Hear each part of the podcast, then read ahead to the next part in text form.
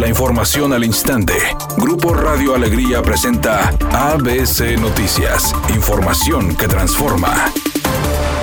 Al finalizar el cómputo de las actas electorales en el municipio de Guadalupe, Cristina Díaz Salazar de la coalición PRI-PRD logró una ventaja de 3.466 votos sobre el panista Alfonso Robledo. En un comunicado, Cristina Díaz mencionó que logró una ventaja de 1.2%, con un total de 86.753 votos a su favor, por lo que será convocada para recibir la constancia de mayoría que la acreditará como alcaldesa electa para el periodo 2021-2024. Por su parte, Alfonso Robledo señaló que tiene la seguridad de que ganó la elección en medio de los reconteos por la cerrada contienda contra la priista y la iniciativa de una impugnación que podría alargar el proceso electoral. En entrevista para ABC Noticias, Robledo comentó que cuando comenzaron a abrir urnas, el PAN comenzaba a tener más votos, pero en la comisión se negaron a abrir más urnas, señalando que no había argumentos. Ante el cuestionamiento, Robledo reveló que no ha tenido ninguna comunicación con Cristina Díaz y ante la posibilidad de llevar el proceso electoral a una decisión en tribunales, dijo que esa no era una intención o lo que deseaban por la complejidad.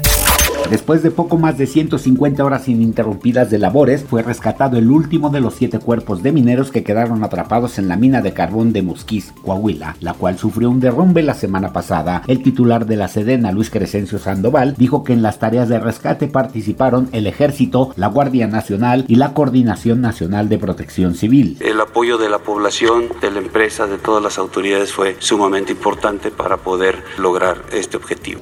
Editorial ABC con Eduardo Garza. El tema de la elección en Guadalupe va a continuar. Se tiene previsto que hoy reciba la constancia de mayoría la priista Cristina Díaz, pero como la diferencia entre ella y el panista Alfonso Robledo es mínima, este va a impugnar en los tribunales electorales. Otra vez la elección de Guadalupe está entrampada, como en el 2018.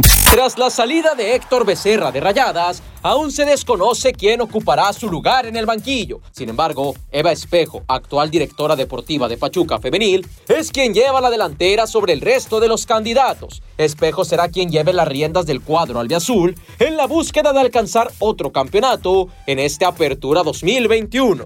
Según se dice, autoridades en materia electoral iniciarán una investigación contra los influencers y actores que compartieron mensajes en apoyo al Partido Verde en plena veda electoral. Efectivamente, eso no era posible y ellos de manera tramposa lo hicieron para apoyar al partido a cambio de dinero.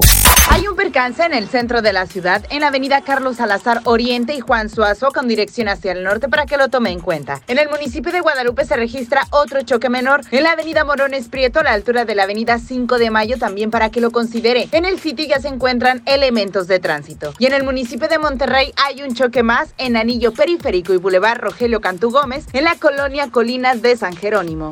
Es un día con cielos despejados. Espera una temperatura máxima de 36 grados, una mínima de 30. Para mañana sábado se pronostica un día con escasa nubosidad. Una temperatura máxima de 34 grados y una mínima de 22. La temperatura actual en el centro de Monterrey 31 grados.